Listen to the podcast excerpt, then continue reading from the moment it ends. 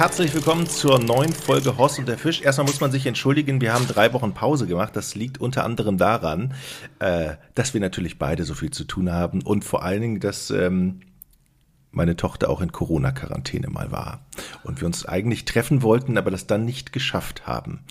Ähm, macht aber nichts. Jetzt sind wir hier. Wir sitzen bei dir im Wintergarten. Horst, die Sonne scheint. Es ist klirrende Kälte. Eigentlich ist es ein Wunder, ein wunderbares Wetter. Ja. Ähm, um draußen was zu erleben.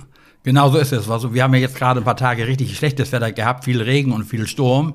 Und das ist natürlich jetzt ein Signal, um Brandungsangeln zu gehen. Wir haben ja schon mal über das Brandungsangeln gesprochen, aber der Herbst ist eben Brandungsangelzeit. Die Tage werden kürzer, der Fisch kommt in der Dunkelheit ans, ans Ufer und es ist ein wahnsinniges Erlebnis, so da am Strand zu stehen, die Wellen plätschern und du guckst auf deine Routen.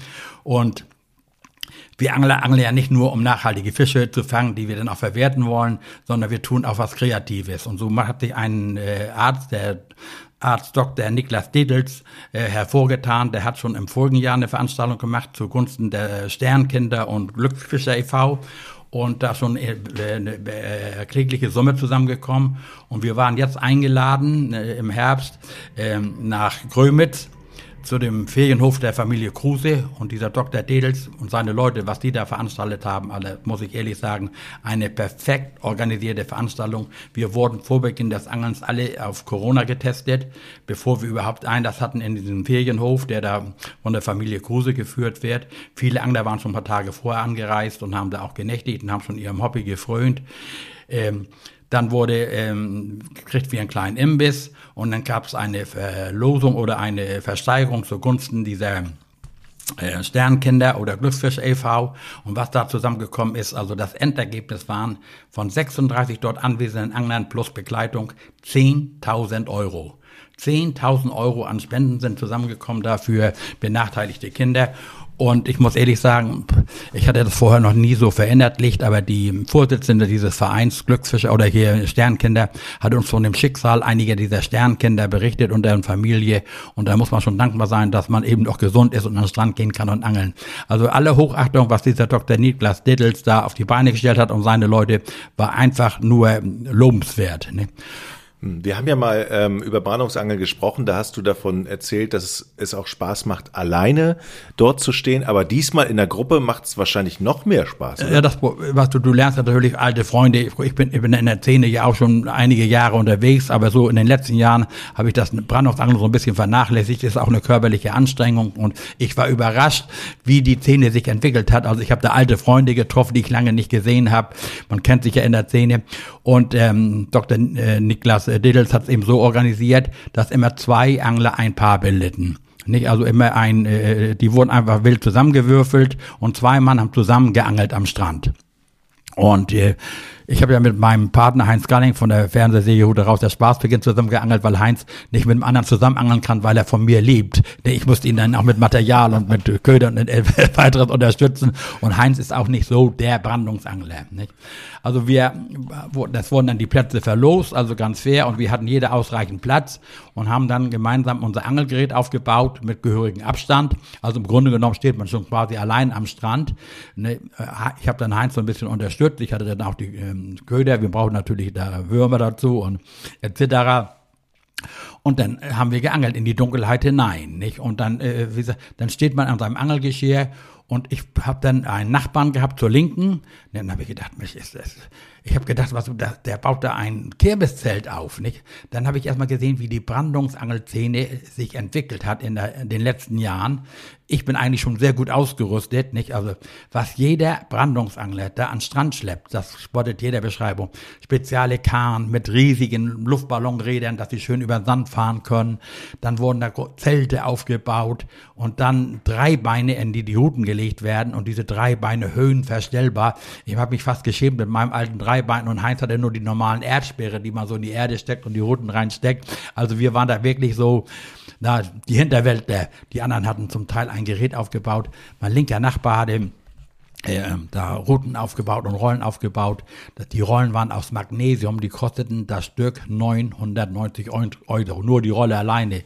Die Route habe ich gar nicht nachgefragt, aber es war natürlich perfekt ausgerüstet.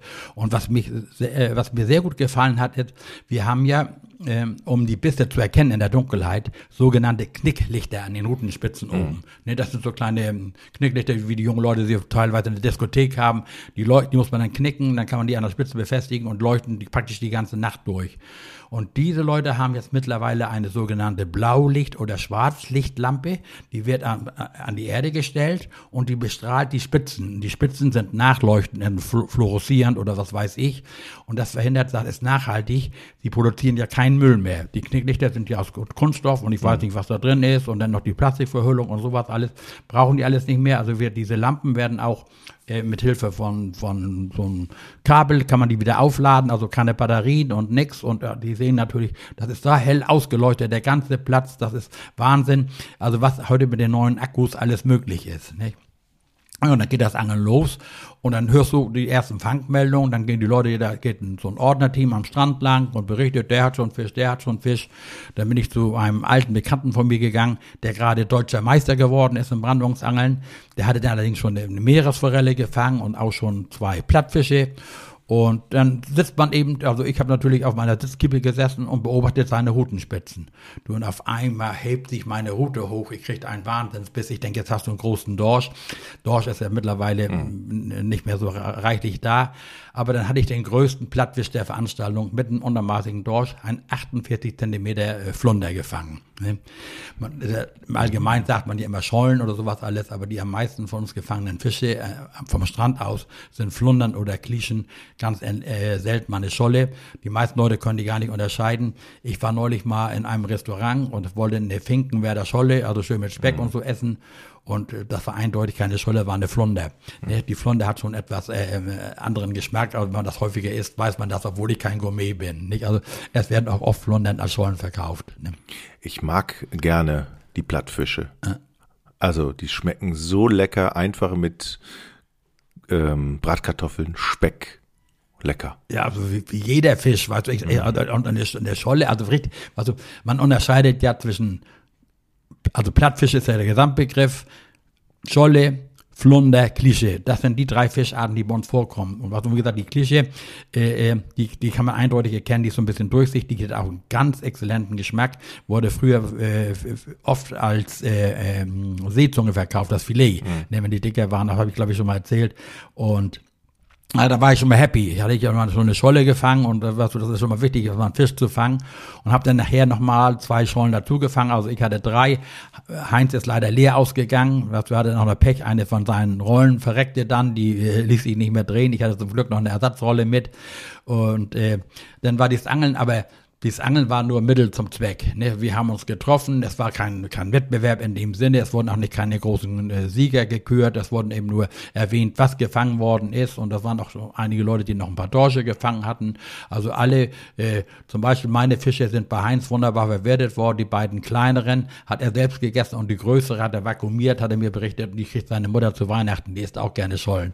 Ne? Also so werden die Fische dann alle verwertet und nach dem Angeln haben wir uns dann wieder getroffen und äh, äh, äh, dann kam der zweite Teil der Versteigerung. Ja, so, dann hatte, also muss ich ehrlich sagen, diese Familie Kruse hatte uns dann ein ähm, Essen vorbereitet. Du bist ja hungrig, wenn du vom Strand kommst. Dann haben wir erstmal alle ordentlich vernünftig gegessen. Das ging alles auf Vertrauensbasis. Man konnte sich ein Getränk nehmen und ein Kaffeeautomat war da. Also war wirklich eine tolle, gelungene Geschichte.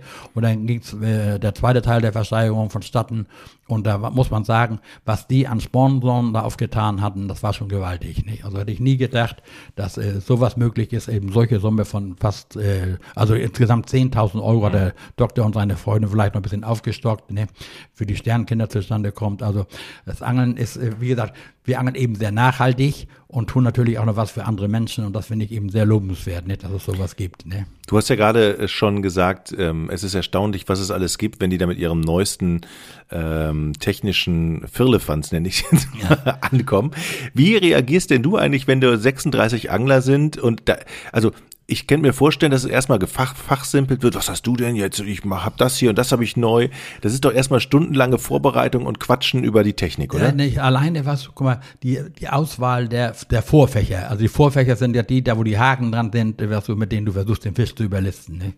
Da gibt das die tollsten äh, Entwicklungen, nicht? also sogenannte Weitwurf-Vorfächer. Nicht? Und da hat viele, es gibt, kann man die kommerziell kaufen, also herkömmlich kaufen im Laden, gibt's alles nicht. Aber die meisten Angler, so auch wie ich, baue meine Vorfächer immer selber, nicht? Und da kommt das wirklich auf einen Zentimeter an. Also die Vorfächer werden geklippt. Das heißt, du hast äh, an, dein, ähm, an deinem Hauptvorfach, das in der Regel aus einer 60 Zentimeter, äh, 60 Millimeter starken monophilen Schnur besteht, da werden dann äh, zwei Vorrichtungen eingebaut, wo du den Haken einhängen kannst mit den Würmern. Mhm. Nicht, dass das während des Fluges schön aerodynamisch ist, dass das schön weit rausfliegt nicht, und nicht wie so ein Brummkreisel, wenn du das nicht äh, einhängen würdest, also nicht fixieren, dann würde das während des Fluges äh, sich, sich im Wind drehen und dann erreichst du keine äh, ausreichende Weite und die Gefahr besteht, was du durch den hohen Anfangsdruck, wenn du rauswirfst, dass du die Würmer abreißen. Nicht? Diese Wattwürmer sind ja relativ weich und wenn der Druck zu groß ist, dann knallst du dann raus was und das gibt in der Regel, was sind das alles stabile große Kerle, die da im Brandungsangeln äh, normal die großen Weiten erzielen. Ne? Das ist ja die Hebelwirkung. Und mein Freund Volker Thöming, der ist Zimmermeister, der ist so 1,98 oder was. Ne? Das ist ein Koloss, der der macht alles mit Kraft, aber es gibt auch viele, die mit Technik angeln. Ne? Also die Wurfstile alleine unterscheiden sich gewaltig. Zum Beispiel die Engländer, die sind sehr weit, also England ist ja eine Insel und rundum, das ist natürlich Brandungsangeln viel populärer als hier bei uns in Deutschland. Und die angeln, wie gesagt, überwiegend mit diesen Multirollen. Ne? Die Multirolle hat ja natürlich den Vorteil, dass die gerade runterläuft von der Rolle. Ne? Die Multirolle sitzt eben auf der Route und macht nicht diesen Knick wie eine Stationärrolle und deswegen hat man da weitere, äh, größere Weiten erzielen. Es gibt ja auch Weitwurfwettbewerbe und ich habe selbst mal erlebt, ähm, dass einer dieser Cracks, die sich nur drauf spezialisieren, 286 Meter mit Blei geworfen hat. Ohne Haken, ohne Würmer, ohne Köder. Auf dem Sportplatz, nicht? Und da. 286 Meter. Ne? Aber dann haben die Spezialschnüre, Spezialrouten, aber das ist möglich, also mit einer Angelroute, mit einem Bleigewicht so weit zu werfen. Gibt es unterschiedliche Klassen, unterschiedliche Gewichte, also es gibt richtig große Wettbewerbe und lange Jahre hat so ein kleiner, untersetzter Belgier, weißt du, wenn der geworfen hat, der hat sich vorher schon, weißt du, wie in den Sand so reingedreht, weißt du, dass er richtig einen festen Stand kriegte und holte dann gewaltig aus und die mit den Multirollen werfen, die benutzen ein, würde sagen, einen Schleuderwurf, also die versuchen erstmal richtig Druck aufzubauen, nicht? Und dann muss man den Finger fixieren. Also das heißt, viele haben Lederhandschuh an oder, oder, oder Pflaster darüber, sonst würde diese Schnur dir in den Finger schneiden. Und durch diesen hohen Druck erzielen die große Weiten. Nicht? Und Otto Normalverbraucher legt das Blei da hinten ab und zieht gerade durch. Ne? Also ich sage, ein geübter Angler, wenn der mit Würmern und mit Ködern zu 80 Meter wirft am Strand mit dicken Klamotten an und so, ist er schon sehr gut. Nicht? Und das ist eben die große Kunst des Brandungsangelns, das Wasser zu lesen. Ne? Wenn ich jetzt am Strand komme und suche mir meinen Platz aus, Ne, das ist ganz was anderes. Dann suche ich immer irgendwelche Hindernisse im Wasser, ähm, Lahnung, Buhn oder so kleine vorgelagerte Inselchen oder was, wo man dann eben äh, weiterangeln kann. Aber wenn dir der Platz zugewiesen wird, dann stelle ich mich erstmal oben auf den Deich und gucke, wo bricht sich die Welle? Wo ist die Sandbank? Ne? Ist vielleicht zwischen zwei Sandbänken eine Fjord, wo das, wo das Wasser rein und rausfließt, wo dann auch die Fische kommen können. Das muss man dann eben äh, sehen. Und dann macht man einen Probewurf, wirft so weit raus, wie man kann und dreht dann langsam rein. Und diese äh, Schnüre, da gibt's auch, auch geflochtene, monophile, farbig und nicht farbig und weiß ich was alles. Aber die meisten haben eine farbige Schnur, die alle 20 Meter die Farbe wechselt. Und anhand dieser Farbe können sie erkennen, aha, jetzt bin ich im blauen Bereich, da ruckelt was, da liegen Steine. Nicht? Dann komme ich in den roten Bereich, das Kraut, das merkt man, nicht? Und dann weiß man, so jetzt, ich werfe mal eine Route in Kraut rein oder eine rein in die Steine, da können die Dorsche sein. Und wenn man da einen Biss gekriegt hat, dann versucht man da immer wieder hinzuwerfen. Ne? Und was natürlich beim Buttangeln, also beim Plattfischangeln sehr wichtig ist, man muss ein bisschen arbeiten. Also mit einer Route so weit werfen, wie man kann, die wieder einen Augenblick liegen lassen und dann mal langsam zwei, drei Meter weiter drehen. Das gibt ja spezielle Bleie, die den Sand ein bisschen aufwühlen, ne, die den Fisch dann vielleicht nochmal neugierig machen können oder sowas alles. Und dann hat man, angelt man in der Regel mit zwei Haken. Und wenn man dann Biss hat, der ja eindeutig dann in der Hute sieht, die wippelt dann, oder zum Beispiel meine, die kam richtig hinten hoch aus dem Ständer, dann äh, nicht die Nerven verlieren, nicht gleich anschlagen. Man hat immer zwei Haken. Wenn der Butt sitzt, sitzt, weißt du, dann kann er auch auf den zweiten ranlocken. Guck mal, als ich jetzt diesen relativ großen Butt gefangen habe, da mit 48 Zentimeter, hatte ich am unteren Haken noch einen Dorsch, der leider nicht das Maß hatte. Ne? Wir haben ja mittlerweile ein Schonmaß für die Fische und die muss man eben schon dann wieder zurücksetzen. Ne? Aber guck mal, dann äh, hast du da eine Dublette, nennt sich sowas in Anglerkreisen. Ne? Und dann gibt's natürlich die Experten, die da nur mit einem Haken werfen, um noch ein bisschen weiterzukommen. Ne? Aber Weite allein ist es nicht. Ne? Nein, also ich sage ja immer wieder, ich war ja relativ im Brandungsangeln, als ich noch jünger und kräftiger war. Ne? Also ich habe dreimal die, das größte Event an der Küste gewonnen. Ne? Das waren immer so mit 300 Teilnehmern. Da war die Küste von Kiel bis nach Heiligenhafen und nach Ostholstein standen überall Angler. Du kannst dir vorstellen, es ist ja, muss ja immer irgendwo einen Parkplatz haben und dann werden so Sektoren gebildet und dann eben bei 300 Mann, dann 10 Sektoren, A30 Mann, ne, die dann ausgesteckt werden und jeder seinen Platz haben muss und so viele Strände gibt's nicht, was du, wo du rankommen kannst. Also wir haben dann von Kiel bis hoch nach äh, Kellinghusen und weiß ich was an der Oslo hoch, äh, haben wir dann Grömitz an den Stränden, haben wir geangelt und äh, dann wurde eben die Fische werden dann gemessen und äh, dann wird addiert, nicht? Und wer eben die meisten Fische gefangen hat, der gewinnt dann, nicht? Und ich hätte nie gewonnen, wenn es ausschließlich nur auf Weide drauf ankäme, nicht? Ich habe einmal, also als es noch viele Dorsche gab, habe ich das diese Veranstaltung gewonnen mit 38 maßigen Dorschen, nicht? Das war natürlich ein Highlight. Und hat meine Kollegen 32 oder 34 oder 35, nicht? Das, das, man kann sich ja gar nicht vorstellen, wie viel Dorsche wir früher hatten. Große, maßige Dorsche. Und das ist im Augenblick leider vorbei, nicht? Also wir müssen uns jetzt mehr auf Plattfisch konzentrieren. Gibt's in Deutschland oder hier in Schleswig-Holstein sehr gute Plätze zum Brandungsangeln? Hast du einen Tipp? Ja, absolut. Nicht? Also man kann praktisch überall, guck mal, wir hier leben wir hier oben, hier in äh, ähm, so bei Schleimünde die Strände jetzt hier in Schleswig ist für mich die, das sind kürzere Anfahrtswege, nicht? Also äh, äh, praktisch die gesamte Ostseeküste, äh, da zum Beispiel hier äh, die Region um Kappeln, Schönhagen, ne, das sind so Strände, die ganze Eckernförder Bucht, äh, äh, Hohenhain da drüben, das sind alles Strände, wo man äh, brand und auch jetzt, was im Herbst, mein Verein hatte ja an dem gleichen Tag, wo diese Benefizveranstaltung war, haben wir ein Vereinsbrandungsangeln. Ne? Da schadet unser Verein ein Unibus, dann fahren, die mit, fahren wir mit dem Omnibus am Strand. Da fährt vorher aber ein äh, Erkundungskommando vorweg. Wir richten uns ja auch nach dem Wind. Nach Möglichkeit soll ja ein bisschen auflandiger Wind sein. Stecken dann den Strand aus und verteidigen den gegen äh, Neuankömmlinge. Und sagen also, wir haben heute hier eine Vereinveranstaltung, bitte respektiert das. nicht? Und in der Regel klappt das dann auch. Und dann fahren die mit, mit dem Unibus, weil die Leute dann auch ganz gerne noch mal ein Bierchen trinken am Strand in der Gemütlichkeit und dann hat keiner die Gefahr, dass er da irgendwas passiert. Und ich war eigentlich Pokalverteidiger. Ich hatte, ähm, also im vorigen Jahr war ja auch Corona, war das im Jahr davor, hatte ich dieses Brandungsangeln gewonnen und habe jetzt den Pokal abgegeben. Da wird natürlich der Name eingraviert, die Jahreszahl. Und in diesem Jahr hat aber der gewonnen, der letztes Jahr Zweiter war. Sei ihm gegönnt. Ich konnte meinen Pokal nicht verteidigen, weil ich an dieser Benefizveranstaltung teilgenommen habe. Ne? Lass uns mal über das Wetter sprechen. Was ist denn ein richtig gutes Wetter zum Brandungsangeln? Du hast gerade gesagt, auflandiger Wind muss es sein. Was ist denn für die Fische und für die Angler also nee, was ist für die Angler ideal? Also äh, äh, am besten ist also, wenn du schön auflandigen Wind hast, dass du gerade noch angeln kannst. Ne? Also eine große Gefahr, der größte Feind äh, von uns ist ja das Kraut. Wenn du jetzt so wie jetzt hatten wir richtig Sturm, was und wenn sich denn das Kraut alles losreißt, dann liegt, liegt das ja mal vorne im, im Ufersaum. Mhm. Und deswegen haben ja die Angler Brandungsroutenständer, die sie in der Höhe verstellen können. Je höher ich die Route heb und das weniger Schnur habe ich im Wasser, nicht? Und dann kann ich teilweise übers Kraut hinweg angeln, nicht? Und dann der ungeübte Angler, der nicht aufpasst, wenn das Blei nicht ausreichend schwer ist und fängt an zu wandern und die Schnur ist lose, dann sammelt er das ganze Kraut auf und dann hast du manchmal einen Zentner Kraut in der Schnur. Dann kannst du nur noch von Hand ziehen und musst unten abreißen oder sowas alles. Das ist schon sehr gefährlich. Also man sollte, wir sagen dann, das ist dickes Wasser. Ich gucke dann aufs Wasser und wenn ich jetzt, jetzt privat losfahre und da treibt viel Kraut, dann angle ich da nicht. Nee, das ist so, also da hast du keinen, keinen Spaß, du bist nur am Kraut polen und rein und rauswerfen.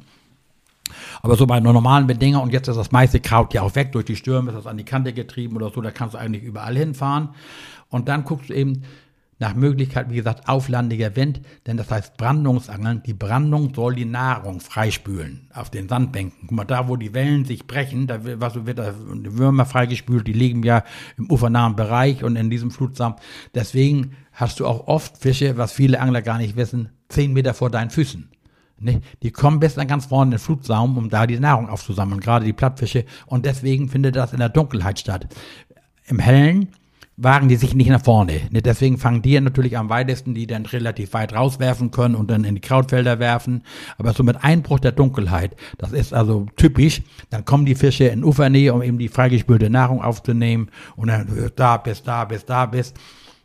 Und diesen Zeitpunkt, was du, wenn du deine Angel von draußen näher ranholen musst, deswegen macht meistens zwei Routen, mit einer kurz werfen, mit einer lang werfen, nicht? Um zu sehen, wo die Fische beißen. Guck mal an, jetzt bei, zum Beispiel, wo wir diese Benefizveranstaltung hatten, da hat eine Dame, hatte am meisten Fische gefangen, in etwa 30 Meter vom Ufer. Da würde jeder ernsthafte Brandungsangel drüber lächeln, was das wäre gegen seine Ehre. Das Plumpsangeln heißt das denn. Ne? Die wollen ja alle komischerweise immer weit hinaus, weit hinaus, weißt du, denn draußen. Und macht ja auch Sinn, ne? aber man muss in der Dunkelheit immer mal eine Route zurückholen und einfach mal passieren. Was du, mein Freund, den ich jahrelang nicht gesehen habe, der jetzt auch bei dieser Veranstaltung teilgenommen hatte, hatte kurz vor Schluss noch eine Route ganz dicht ans Ufer gelegt und hat dann noch maßigen Dorsch gefangen. Nicht? Also wie gesagt, man muss immer seinen Platz ausangeln, wenn man auch privat losgeht. Nicht da und die Routen im Auge haben. Also ganz wichtig ist, das Blei muss ausreichend schwer sein, dass es liegen bleibt draußen. Ne, gibt ja auch so Krallenbleie, das sind wie kleine Anker, die halten dann das Blei auf dem Fleck, damit äh, dass sich anfängt zu wandern. Sobald Lose in die Schnur kommt, besteht die Gefahr, dass der Kraut reinkommt und dann ist alles zu spät. Ne? Mhm. Du sagst, es muss dunkel sein. Jetzt haben wir im Norden das Glück fürs Brandungsangeln, dass es früh dunkel wird. Wann gehst du denn raus? Wann ist denn die beste Zeit? Ja, pass auf, das ist im Augenblick so ein bisschen ein Zwiespalt. Ne? Mal, dieses Dunklen haben wir ja früher immer für die Dorsche gemacht. Ne? Also wir sind eigentlich erst spät angefangen, also ne, fährst um drei los und dann baust auf oder so, dass du die Dämmerung noch mitkriegst und dann in die Dunkelheit hinein angelst bis in die Nacht rein. Und äh, im Augenblick ist ähm, unser Problem, dass wir viele untermaßige junge Dorsche haben. Nicht?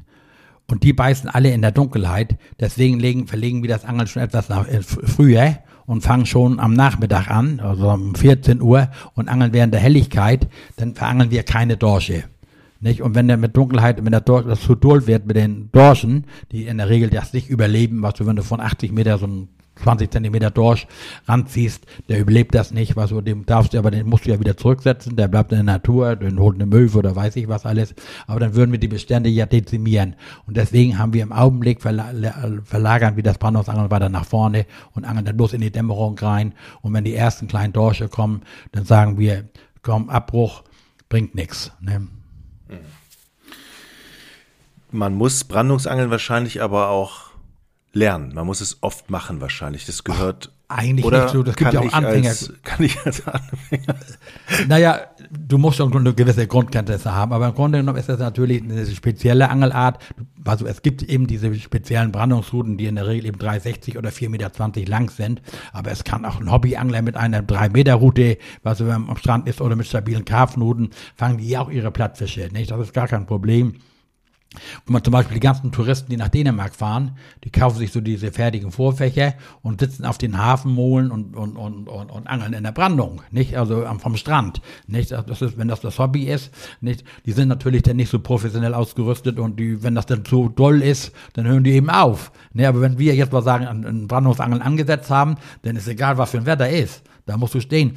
Ich habe einmal ein Brandungsangeln gewonnen, da habe ich gedacht, ich bin allein am Strand. Da hatten wir so eine Brandung, dass du nichts halten konntest. Da habe ich nur mit einer Rute gefischt und die Rute nur in der Hand gehalten das, und dann mit einem Krallenblei draußen, also so einem Ankerblei. Und wenn ich gemerkt habe, das löste sich, immer gleich die lose Schnur durchgeholt und die Rute hochgehalten und habe dann nachher noch zwei Dorsche gefangen. Aber meine Nachbarn links und rechts, die hatten alle eingepackt. Nicht? Also das ist natürlich dann extrem, denn da würde der Otto Normalverbraucher ja nicht in die Brandung gehen. Nicht? Aber wie gesagt, Gibt es Monate, die besonders gut sind fürs Brandungsangeln? Ja. Also der ganze Herbst, ne, also mit Beginn der, der dunklen Jahreszeit, also diese ganzen Brandungsangelveranstaltungen finden jetzt statt. Ne? Also vom Oktober bis Dezember in Januar rein ne? ist so, da machen die Vereine, wissen Sie, so ein Geselligkeitsangeln, Gemeinschaftsangeln fördert ja die Gemeinschaft und die Veranstaltungen finden dann statt. Ne? Aber du kannst das ganze Jahr über in der Brandung, zum Beispiel Aale, was haben wir früher für schöne Aale gefangen in der Brandung? Ne? Auch jetzt immer noch mal ein Aal dabei. Nicht? Das ist also nicht nur einseitig, aber deswegen ja sagen ja auch die Leute, die Angelindustrie echt jetzt darunter, dass es eben keine Dorsche mehr gibt und was so viele Leute Leute aus, sind ja extra wegen des Brandungsangelns und wegen der Dorsche, kommen die hier zu uns an die Küste, um da äh, ihrem Hobby zu frönen. Und jetzt wird eben darauf hingewiesen, dass es der, dadurch, dass der Dorschbestand eben zusammengebrochen ist, aber sich der Plattfischbestand wunderbar erholt hat. Ne? Also du kannst ohne weiteres mal da so zehn Platt, äh, äh, Plattfische in, in einer Brandungssession fangen und auch mal einen Seelachs dabei oder ein Wittling. Ne, es gibt ja nicht nur Dorsche, es gibt auch andere Fischarten. Äh, Aalquappen, die muss man aber darauf achten, ob die geschont sind. Die haben, manche Fische haben ja Schonzeit und Mindestmaße. Aber das steht ja überall drin in jeder ähm, Angelerlaubnis. Das muss man vorher sicher schlau machen dann. Ne? Horst, vielen Dank für die schöne Folge und vor allen Dingen nochmal 10.000 Euro für einen richtig guten Zweck durch die, durch die Angelgemeinschaft, die da zusammengekommen sind. Ähm, das ist eine richtig gute Sache gewesen. Ne? Ja, also absolut starkes Erlebnis, ne? muss ich ehrlich sagen. Ne? Und in der nächsten Folge würde ich gerne mit dir mal über Wettbewerbe sprechen. Und du bist ja oft auch als Schiedsrichter im Einsatz. Ähm, das wäre ein Inhalt für die nächste Folge. Ja, gerne. Alles klar. Danke fürs Zuhören und bis dahin. Tschüss. Jo, tschüss.